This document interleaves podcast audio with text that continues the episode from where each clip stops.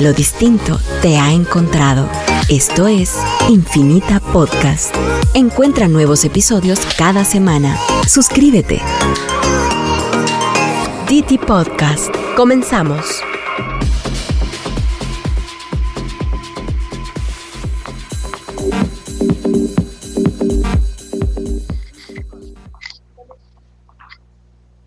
Bienvenidos a este nuevo episodio. Eh, es un episodio súper especial, episodio número 51 del DT Podcast. Están escuchando Radio Infinita FM 100.1.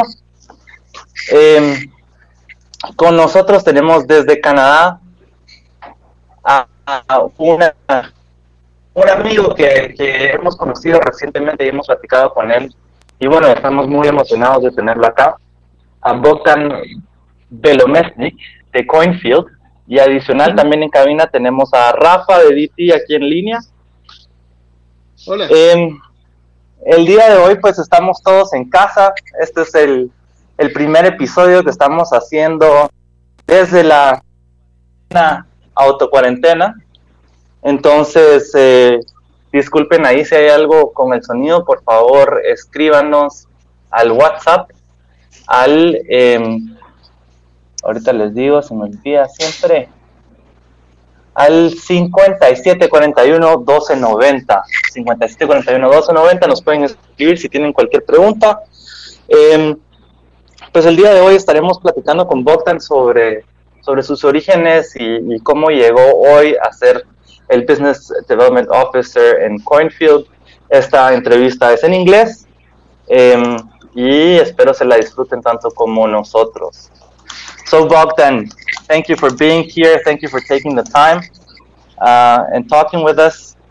Uh, we always start, you know, with a with a small origin story. Like, where, mm-hmm. when was it that you, you know, read Satoshi's white paper for the first time, came in contact with it for the first time, and uh, sure, and yeah. really what motivated to, to you to to come into this space?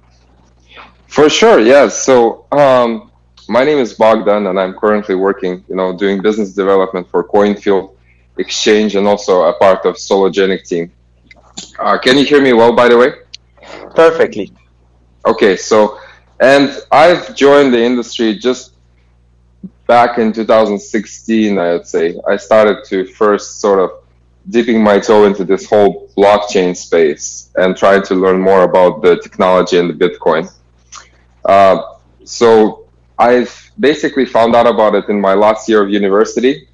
Uh, just had like a very sort of casual conversation with my professor, uh, who been teaching me finance, uh, financial subjects like trading, capital markets, etc.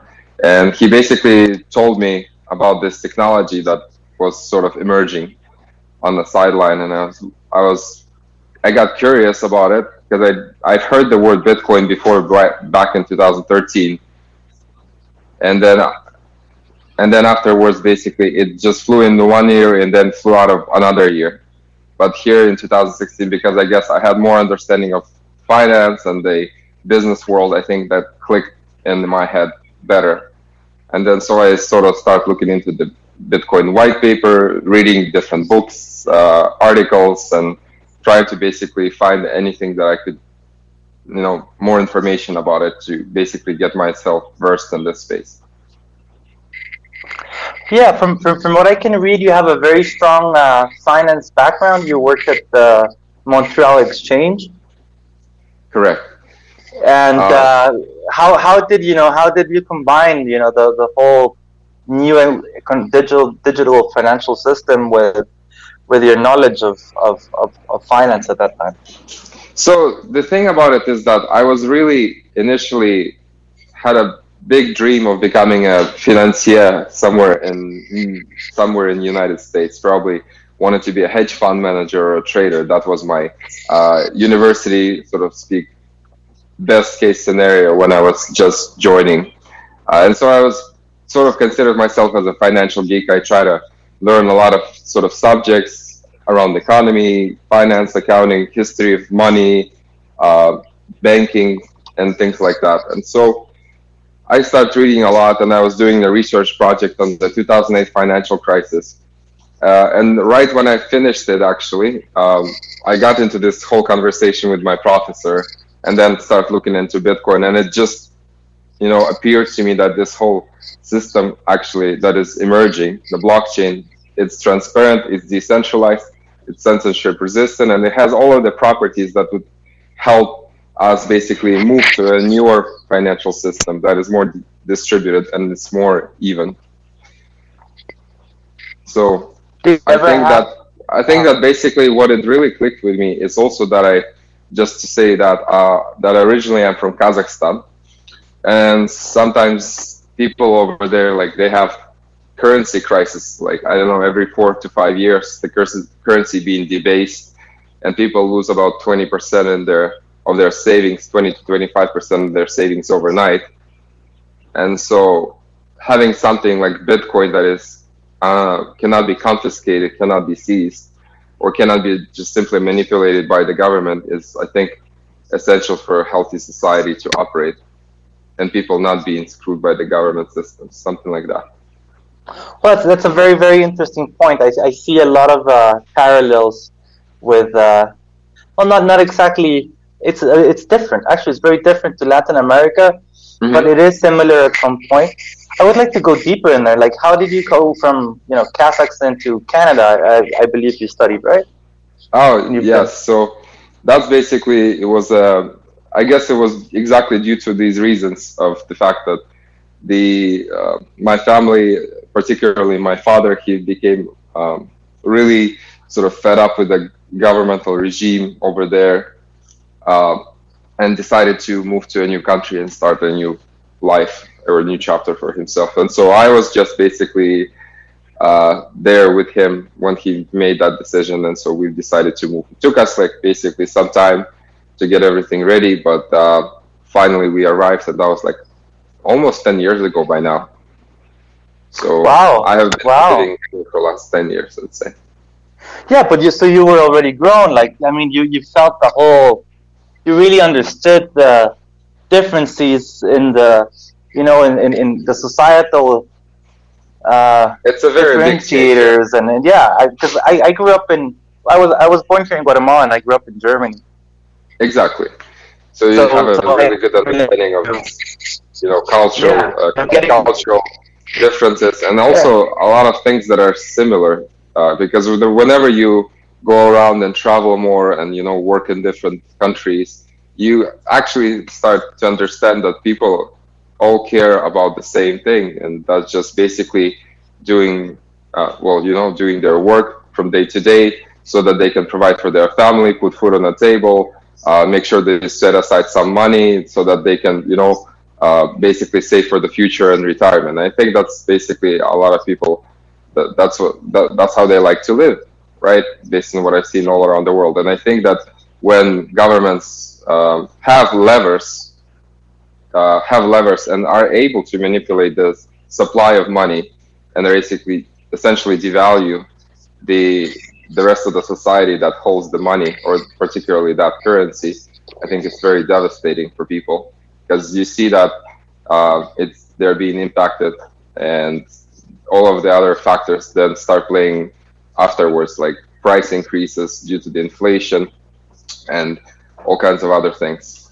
Uh, people you know unemployment rate goes up people lose jobs so it, it basically yeah so I, I really so it's funny that we are making this podcast right now in this time where we have this whole global slowdown in the economy and i think everyone is shocked to see how big of an impact uh, we actually are seeing from this whole coronavirus situation unfolding.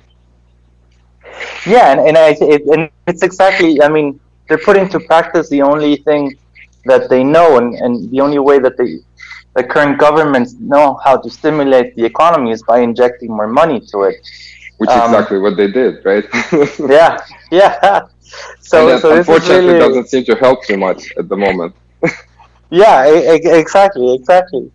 So you know, to to uh, stay on this segment with uh, about your story and, and, and your origin. So, mm-hmm. when did you decide like finance was was was the thing, you know, because not many people think, thinking about money is and, and what is money and, and how do you get into understanding all of this.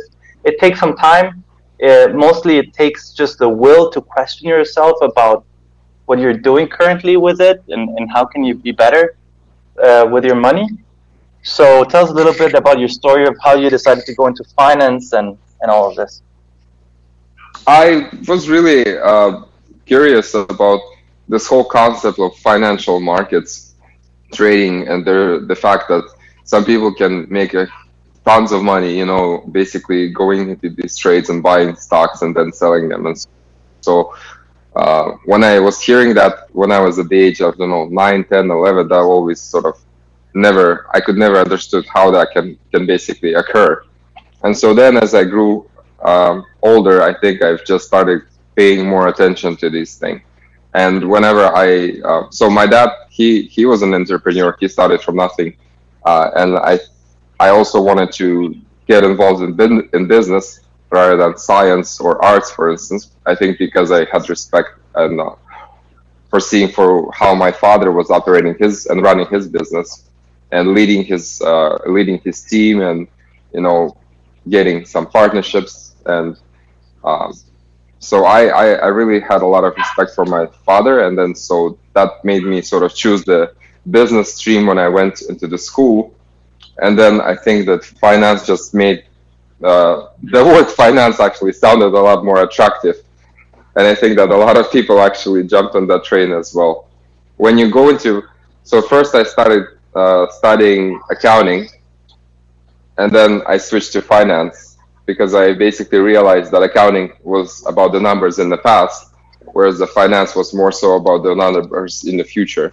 So it just seemed to me a lot more exciting and interesting. Nice, nice. Well, a good shout out to your dad there. That's thank great. You, thank you. Thanks. So really um, happy right now. Yeah. So how? Um, yeah. Okay. So did you? And and and while talking about your dad, what does he think about uh, crypto, and, and, and how did you manage that? Because I, I know for some people, it's I think it's quite a generational thing. You know, for us, uh, It is. halfway millennials, it, it just makes more sense to to the others. It is.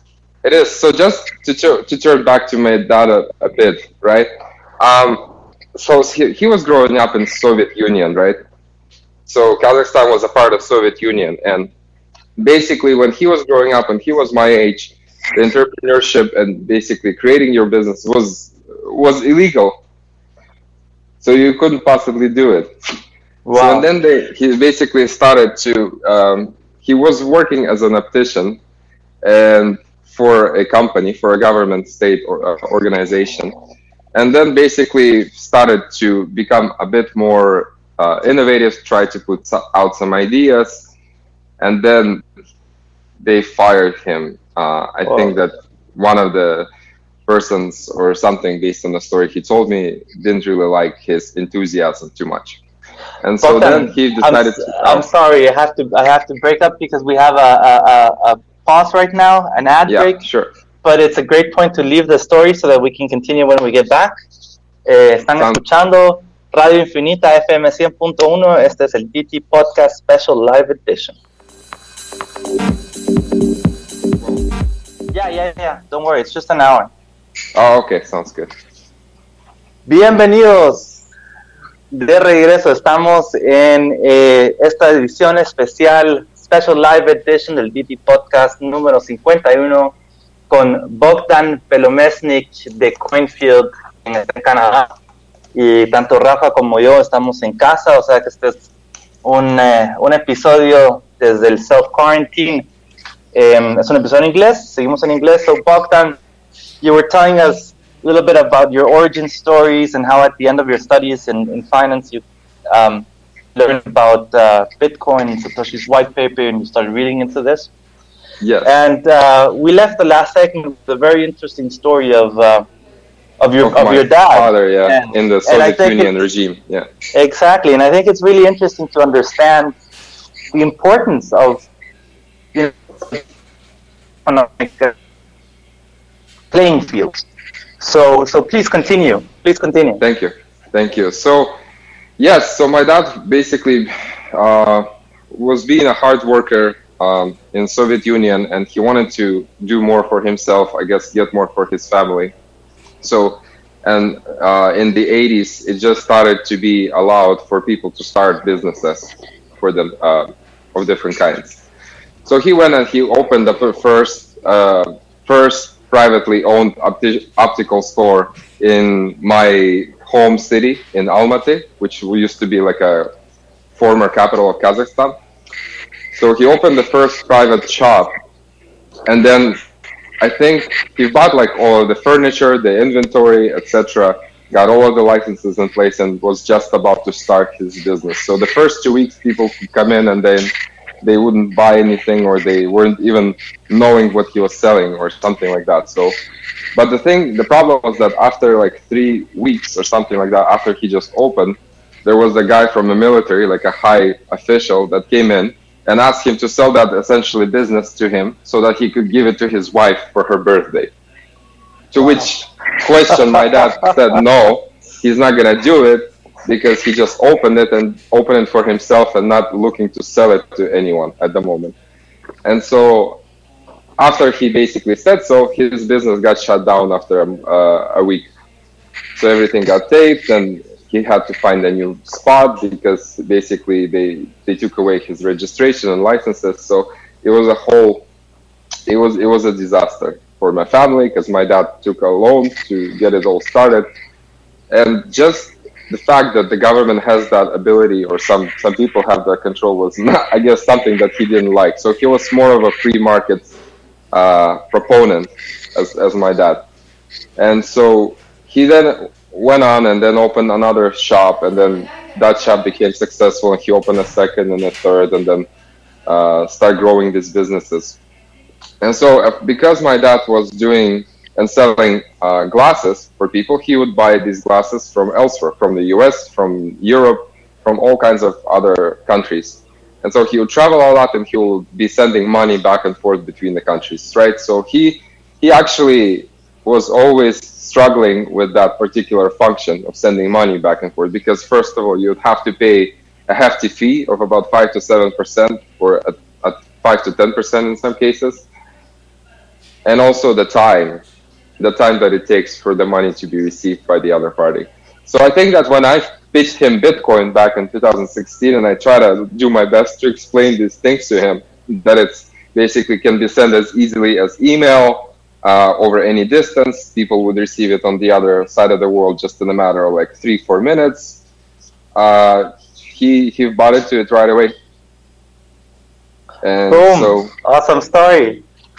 And actually, my mom bought into it too. And I back in 2016 got her some bitcoins. She asked me, and I helped her to get some bitcoins for herself too. So that was basically my first beginning of how it's all starting to be sort of Bogdan, built we, uh, for me. Typically, when we have guests, we ask like, what was your like mind blowing uh, Bitcoin moment? Like, when did you take the red pill and like went through the down the red? I did, I did, I did. Yes, I did. I did have that moment, like the epiphany mode. Yes. Um, yes. So, like, tell us about when, like, how how how that happened for you. Okay, yeah. So that's again back uh, back to 2016 so I'm just finding more about this whole Bitcoin thing, right? And at that time, I was studying. Uh, I was studying business and finishing my school on the east coast of Canada, in a province called Prince Edward Island. So I found a guy in Canada here who was involved in the industry, but he was based out of Vancouver in British Columbia. So that's on the west coast. That's on the other side of the country. So I found his phone number. So I could I try to find or connect with people, but there weren't too many people, you know, where I was living. So I had to find someone who'd sort of try to point me or direct me in the right, in the right, point me in the right direction, so that I can start my journey into this space. So I found his number on the internet. I called him up, and he was in Vancouver at the time. And uh, I basically told him, "You don't know me, but I found some information about you. I'm really interested in this industry. I know that you have." Um, you you're doing some work in it. So I would really appreciate if we could meet for a coffee and then basically have a chat, um, I would be very happy and grateful if you could do that for me. Basically, he told me, yes, sure, you could uh, you could come into my office tomorrow, and I'm like on the other side of the country, staying in my university dorm dormitory, and basically having this call. And I'm like, well, I, I thought if we'd say yes, I would come next week or something. And so, um, essentially, I bought myself a ticket on the plane. I flew to meet him and then had a chat. And then he basically told me to come over to Toronto conference that was happening. I think it was Bitcoin. Um, what was it? Bitcoin training, blockchain training conference held in Toronto. I think it was June 2016. And so he basically told me to come over there, and because there are going to be a lot of industry pioneers, and it's going to be a good event, so that would be the best um, way for me to sort of start, you know, learning more about it and getting more connections in this space. So uh, basically, following his advice, I came back to the to the province where I was studying and working, and then basically flew out to Toronto for the to visit that conference and participate in it. Like after two, I think it was so yeah, it was June, so that was two months after I came back. I flew to Toronto, and then once I got there, I started meeting all of these, you know, you know, great people. Uh, that were basically at the very beginning of this.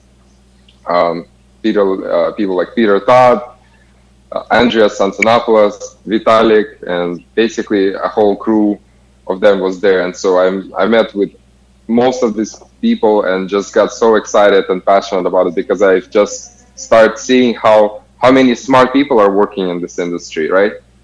And wow, I mean those are the real how, OGs there how excited all they are and passionate about this technology. And so I think that made me realize uh, and sparked my interest so much more. So I remember, like, I think it was the first night of that conference where we went and we had like an after show party, and that was held like at the at the vault at the Bank of Canada or previous Bank of Canada building, so the Central Bank of Canada. So we we, we had like a small party in the vault that they used to have and store all of these, you know, foreign currencies, gold bars, and etc. And you go into that vault in the basement of that building, and then you see Bitcoin charts, like you know, Ethereum charts. Uh, yeah, it was super cool. So I came back. That's pretty cool. To, yeah, I came back to where I was studying um, to my university, and just got blown up. So I think I haven't slept like in two days like I had maybe had a, a total of four to five hours of sleep in those two days. Came back, was was like sort of like all of my friends start saying that my eyes look obsessed, that I I became obsessed with this thing, and then I went. I remember I went to a, like a boardwalk, like it's like a beach. so I went to that boardwalk and then started walking. That was just the sunrise coming. It was right when I came back, and it just all started to make sense a lot more to me. I think like basically the dots start connecting in my head and I start seeing some sort of future or having some vision that, you know, that it will basically change the whole financial systems of the world. And as I said, will connect people uh, all around the world and make it a lot easier for people to engage in trade, basically send value to each other. Um, so, and the, all, and maybe that sounds very simple in in itself, but I think that there's going to be a lot more other consequences that will come out out of it. Maybe the, the way to make government more accountable for the, you know, for for different things. Maybe uh, having a more freer society where people, uh, you know, are not so the so doesn't have do not have as big of a gap between rich and poor. But I think that the potential is there and I think that if we build the right tools, polish it with nice user interface, and move this technology and industry in the right direction, and sort of work together and not fight with each other, and uh, sort of you know sort of adopt narrative that we're we are doing the right thing. Maybe some of us would fail, but essentially what we are trying to do is to compete with not between ourselves as projects or crypto projects or crypto businesses. We don't compete with between ourselves, but we more so compete with the bigger banks or the bigger financial uh, institutions. I think that's what, as as far as I see it, playing out. I think yeah, yeah this is an awesome like uh, epiphany story, Bogdan. Mm. Um, I think we've all gone through this moment where it just blows our mind. It blows your mind, and you can like sort of like extrapolate to the future and see like what what like what's the when when your parents how, yes true how can this transform society and it's like a very inspiring moment yeah we've all gone through through that uh, mm. that and especially when your friends start thinking that you're crazy and basically ask you to when as to when you're gonna stop you know when you're yeah. gonna shut up about this bitcoin thing and they don't say it because they're friends but they you know you could you could tell from their eyes for sure great. So that was a great story. Now we're going to our next uh, ad break. Um, están escuchando Radio Infinita FM 100.1. Este es el DT Podcast. Recuerden que nos pueden enviar sus preguntas a cabina al número eh, 57 41 1290. 57 41 1290. Hasta la próxima.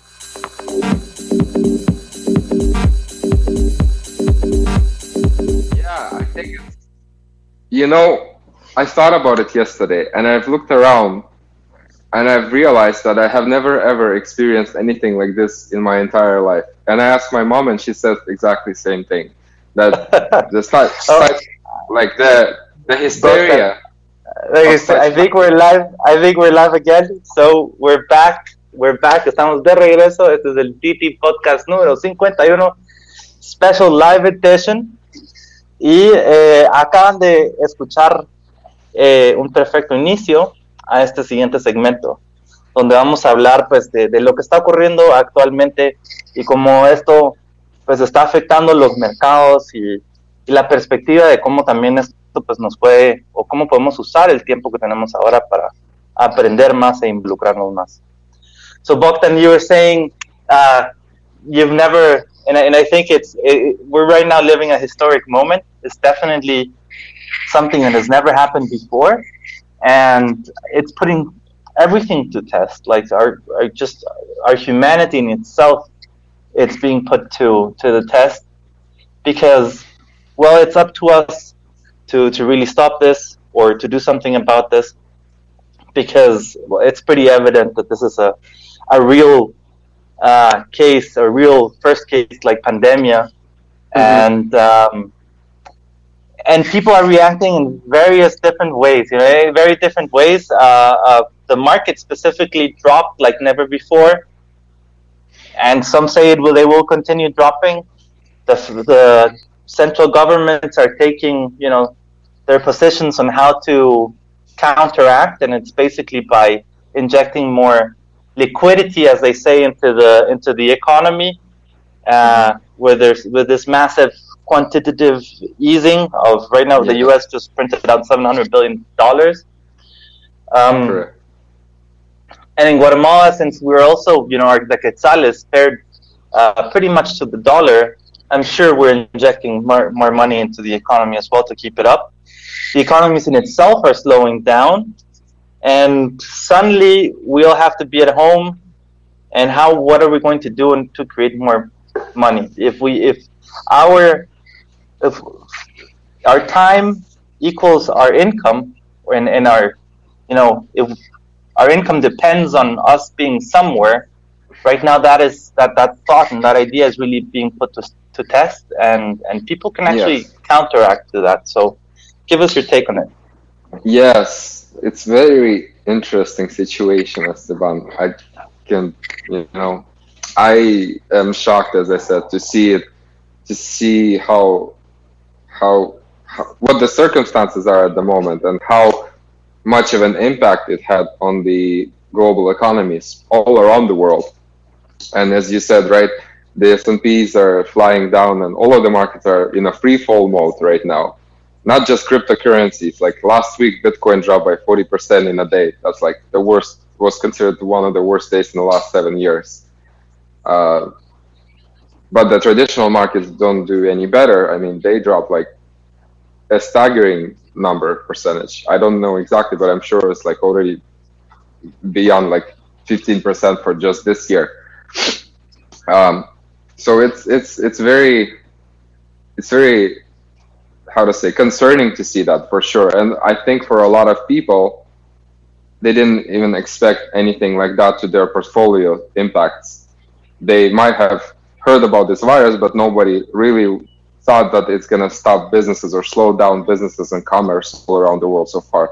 Like, for instance, I went to downtown yesterday or a few days ago, and all of the shops, like, you could see only 5% of people on the streets. All of the shops are empty.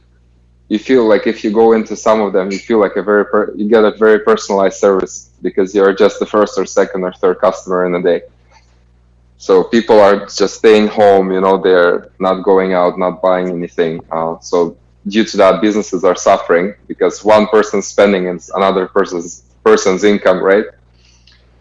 So the whole uh, all businesses are struggling. They're laying off employees. People hours are being cut out, cut down. So it a lot of people, especially in Canada, will go and get assistance from the government. So that will put government pocketed pressure and right as you said right the fed in the united states and the central bankers all around the world are busy injecting more capital printing more money or not even printing just putting more digits on the screen so to speak. And that doesn't do much at the moment. Like as we've seen that didn't really give any um, any stabilization of the situation to the markets at least. Um, so i think they also cut the federal fund rate so the interest rates are being cut down to I think 0.0 some percent. Uh, it's it's very interesting where we're heading. Um, I expected Bitcoin to be more of an, a hedge, more of a hedge to these types of shocks or global situation, global, you know, concerning situations. But I think it's not there just yet. I think people don't realize how big of a value it has as a transactional currency to send back and forth and to keep doing commerce on a global scale. Uh, definitely, people who hold Bitcoin don't like the volatility when it drops and your uh, your number that you have on your screen is basically is down 50%. Nobody likes that. So it's, but there also another interesting thing about this whole uh, the cryptocurrency markets as opposed to the traditional markets, right, is that they do not have any Fed that would inject more capital into the markets to stabilize them. They do not, they cannot close markets at 5 p.m. every day and have it closed for Saturday and Sunday. So that means basically that, um, to me at least, is that the impact for traditional markets could have been a lot, a lot bigger um, and worse if they didn't have these levers that they could use to uh, to sort of try to maneuver the situation and levers like quantitative easing, the interest rates, private banks, etc. Yeah, you, you but you, you put a, a great point there. I think you know uh, when this whole thing started, the stock exchange closed for 15 minutes, and it was like, wait a minute, we kind of need to get a grip on the situation here, and, and then we'll get going. Exactly. Whilst uh, crypto markets have been running 24 hours nonstop, and and I think, or why would you? Where do you see the, the importance in this? How how do you how do you think uh, people are taking to it? Well, like for instance, here's another here's another example. Uh, like for instance, I usually use uh, money transfer uh, services to send money over to to my mother, for instance, back home. Um, so whenever I do it, um, I do it through you know either traditional banks or systems like Western Union, MoneyGram, TransferWise.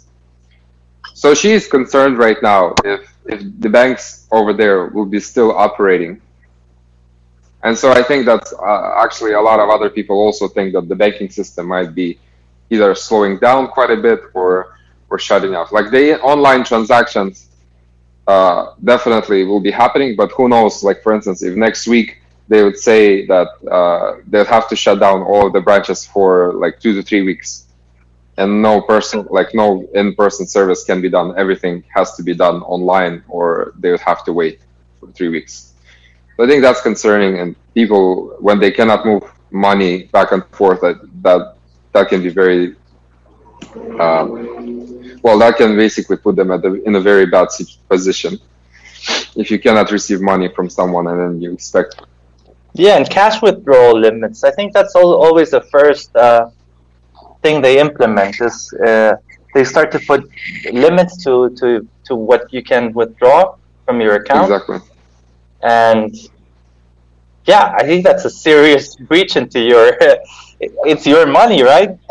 Yeah. It's. I was yeah. reading this news. Uh, uh, this piece of news on like people from New York City, rich people from New York City, uh, were going to quarantine themselves in the Hamptons, and the money, the the banks over there we're running out of cash.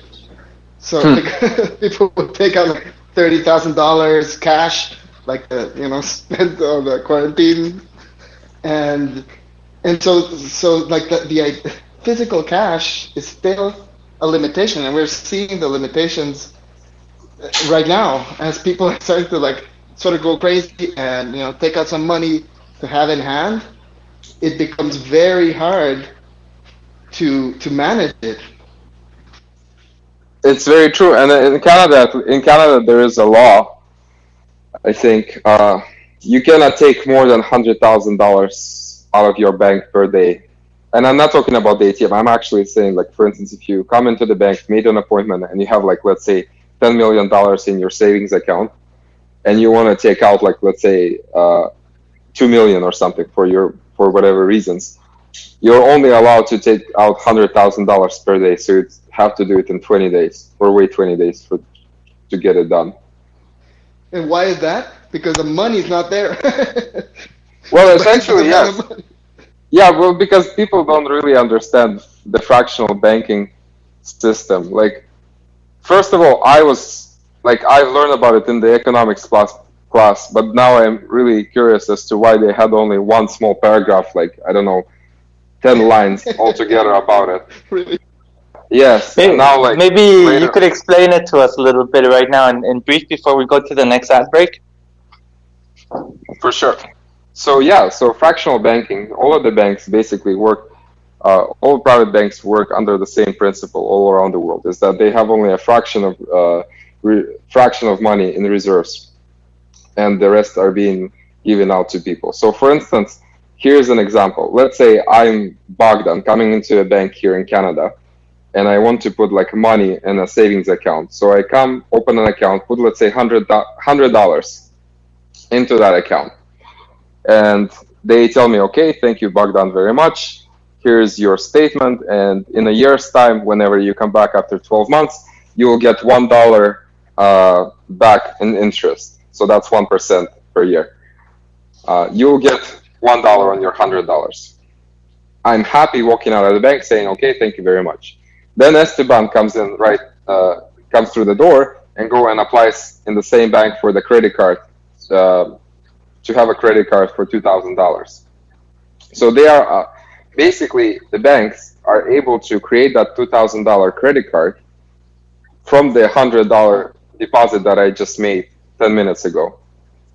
So they make that $2,000 credit card and charge 19.99 interest rate to a person who uh, who carries it, and then they collect everything in the middle. So the $1,900 of difference never existed, just being created in the on the, as digits on the screen because they just need to have like for instance five percent uh, in reserves. They give out this two thousand dollar credit card and then charge nineteen point ninety nine percent interest rate.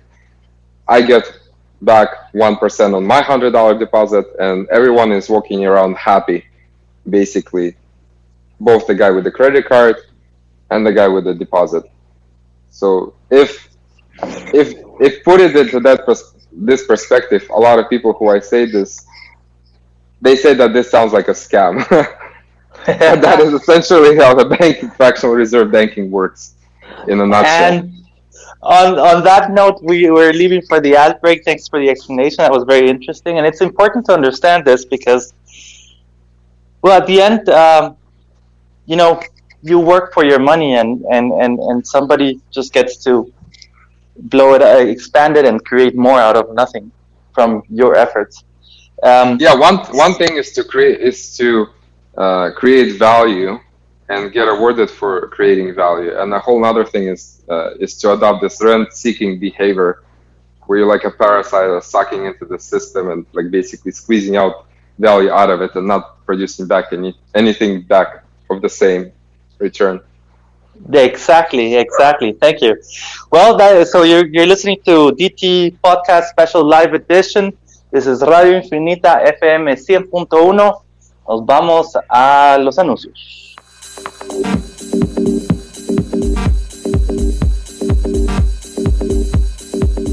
Yeah, it's. I think Estamos, it's like. Wait, sorry, here it's somewhat. Here it's somewhat similar, a bit different, but similar. Like I think it's.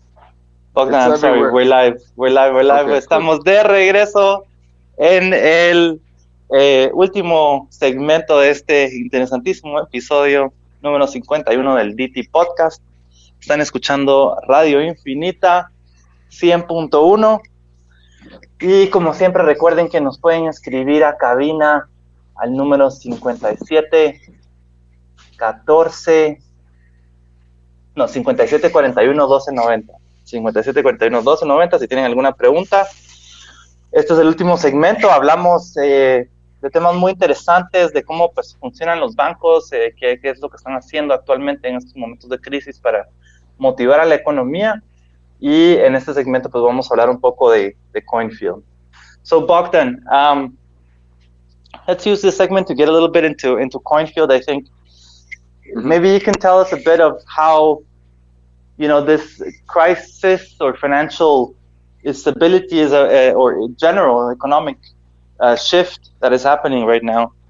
How mm-hmm. has that reflected in, in, you know in Coinfield's business? Because there's an exchange. I think when there's when there's things like this happening, that's actually when you know you're in the in the in the movement in the gateway of the of, of all that movement. So I think it's an yes. interesting position to be at. yeah. For, so for any exchange, should, uh, basically. explain what Coinfield is. Oh yeah, yes, for maybe. sure. Mm-hmm. For sure. So yeah, let's start with Coinfield. Coinfield is a it's a global exchange uh, that is regulated and licensed. It's a centralized exchange. Uh, it's headquartered and um, in EU, and basically right now operating in about 193 countries, and provide service in those countries.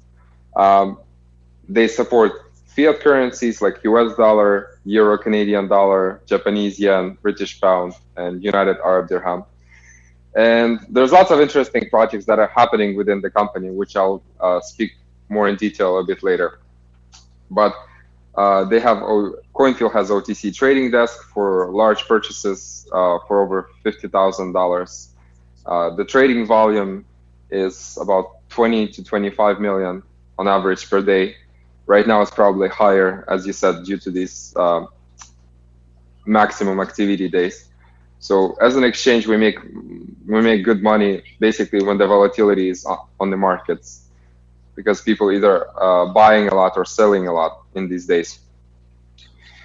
Uh, as far as business goes, to be honest with you, uh, I think that our industry is not as much impacted by this uh, coronavirus situation because a lot of people are already working um, from all over the place uh, in a distributed manner. So I still have the same number of meetings every day, if not more, basically, and doing more every day than, for instance, two weeks ago. So I don't think, as far as our business goes, we got any slowdown. We actually got a lot more active, as you said. So we're adding more cryptocurrencies to our exchange. Uh, there's a new project that we're very actively working on. It's called Sologenic, and I'll speak more about it in detail. But oh, right yeah, now, that's like, super instance, interesting. Yeah. Yeah, and but our, for instance, our customer support team, our compliance team are super busy right now, and uh, unfortunately, yeah, everyone have to stay home right now. So they took all of the equipment, computers, and everyone is being sort of available and um, keep in touch with everyone, working from home, but still doing all of the work necessary, uh, you know, to get the deposits out, withdrawals processed, uh, everything. Our operation has not been affected. So people who deposit money with CoinField or want to make a withdrawal, they still, it's all with the normal times, no delays, nothing like that. And can, can people from, just to clarify, can people from Guatemala register there and access to digital assets through through you? Um, I I believe so. Yes, we do have a good presence in Latin America, but let me just actually check on this as we speak on the website because it's just hard for me to manage. They're adding more countries every time. Yeah, yeah. I, I, I mean, the website is available, and I know you can create your user. It is available, um, yes. Right. It is available. Mm-hmm. Perfect, perfect. So that's that's great for our listeners to understand. You can go to coinfield.com and uh, yeah, check it out. Yes, and also another interesting thing is that Coinfield just recently announced the franchisee program, and so um, we're basically having discussions with different teams around the world who want to become a franchisee partner for different regions. And so uh, we actively look for you know good partners in Latin America as well. And so once we do strike a good partnership, we'll basically do a whole translation of our exchange into Spanish. Uh, we'll be adding more fiat pairs, like local fiat pairs, and we'll be providing more uh, payment methods for the people for the ease of use. Awesome, well, awesome. So what's the what's what has been your main focus and how because Coinfield is relatively young in this space, right? Um, yeah, so we started 2017. That's when Coinfield was founded, and then uh, the latest version, basically, that we are running on right now, or the version that we are running on right now, as far as the infrastructure goes, that has been, I think, uh, basically upgraded in 2018. So. And how many users do you have? You know, or less. As of as of right now, it's about uh, so I think it was 210,000 or so users the year end of last year, 2019. Um, now it's probably closer to 250,000 users. Uh, a lot of people actually were attracted to the platform because of the Sologenic project and the IEO that was happening on CoinField for that solo. Awesome. Can can you tell us a little bit more about that because I think it's a really uh, interesting uh, point. Thank you. Uh, so the project is basically um, is aiming to merge traditional markets with the cryptocurrency markets and do it in a hybrid-like fashion. So meaning that there are different components of this project that will basically try to do so or achieve this uh, mission. One of them is the tokenization of uh, financial assets, stocks and ETFs to begin with. So we'll be basically enabling tokenization of uh, stocks and ETF products uh, on CoinField as well, so that people can have more diversified portfolio and not just have cryptocurrencies and fiat currencies, but also can have a tokenized Tesla or Apple shares in their portfolio or even have some ETF as, ETFs as well. Uh, another thing is that we'll be issuing our own MasterCards for clientele, and those MasterCards will be connected to the exchange accounts. So people will be able to spend uh, their fiat currencies or cryptocurrencies or even tokenized assets uh, whenever they pay for the transactions anywhere online or in retail settings. So let's say in your situation, um, you are in Guatemala, and let's say you're flying into Canada tomorrow, and you have an account with CoinField where you can have uh, your local currency, your um, and then other currencies as well as cryptocurrencies and tokenized assets. So you can simply diversify in between these assets And also, whenever you land, for instance, in Canada, you can select Canadian dollar to be used whenever you pay for transactions. So that it's going to work just as simple like a bank card. If you come back, let's say to, or you fly to Europe, uh, you can just simply select some of your assets and then transfer them to euro and then use that same card and pay in euros and not be subject to the foreign exchange fees. Wow. Yeah. And, and I think it, it, just to clarify for, for our listeners, you don't have to also, you know, to operate in this, you don't have to be exposed to the volatility of, of the crypto markets because you can use stable coins as well. Exactly. Very true. Great. Wow. Um, and uh, how how did you get into CoinField? What would motivate you, and and you know what motivates you most from for to, to work with that company? So I was basically um, I moved to Vancouver a few years ago and was trying to get into this uh, blockchain industry.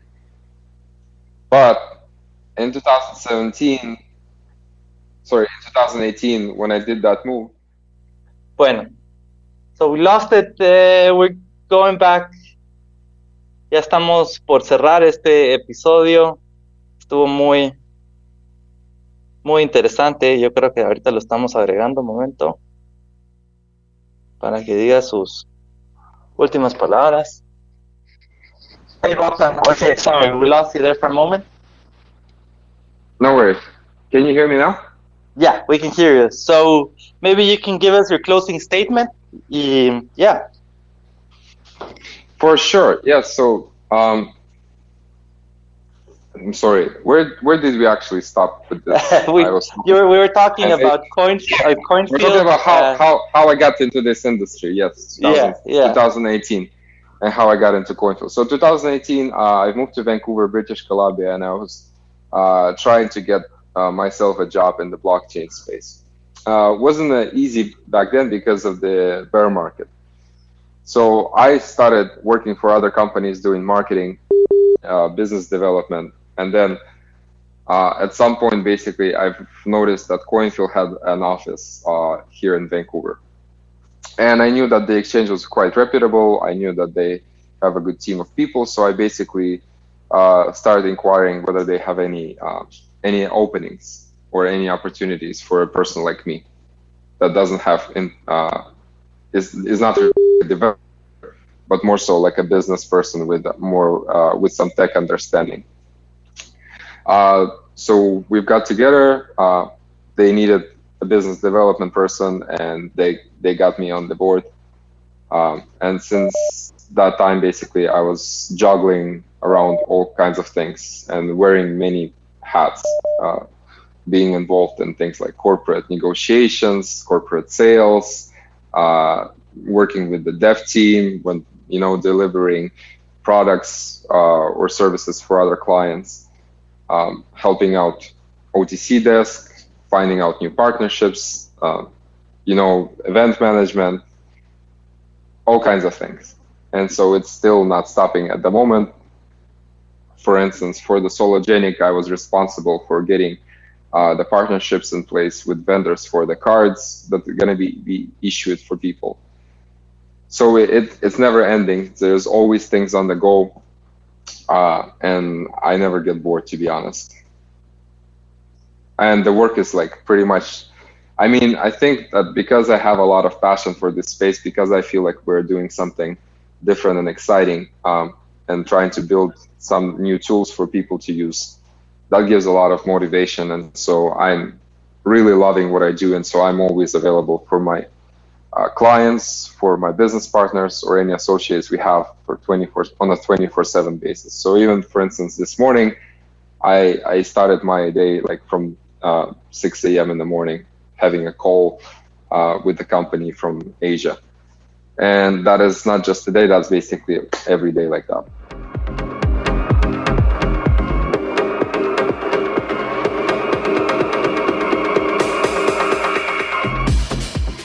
Bueno, y disculpen, tuvimos ahí unos eh, retos técnicos en la llamada, dejamos a pobre Bogdan en, eh, solito, pero Espero hayan disfrutado de este excelente episodio número 51 del DT Podcast. Una entrevista muy interesante donde recibimos muchos insights de la industria y por qué es importante pues repensar lo que pensamos que sabemos del dinero y ponerle atención a esta nueva economía financiera que está surgiendo. Entonces, les deseo todo lo mejor para esta cuarentena. Espero estén seguros en casa. Cuiden de los más vulnerables. Cuídense ustedes mismos. Y hasta la próxima semana. Hasta luego.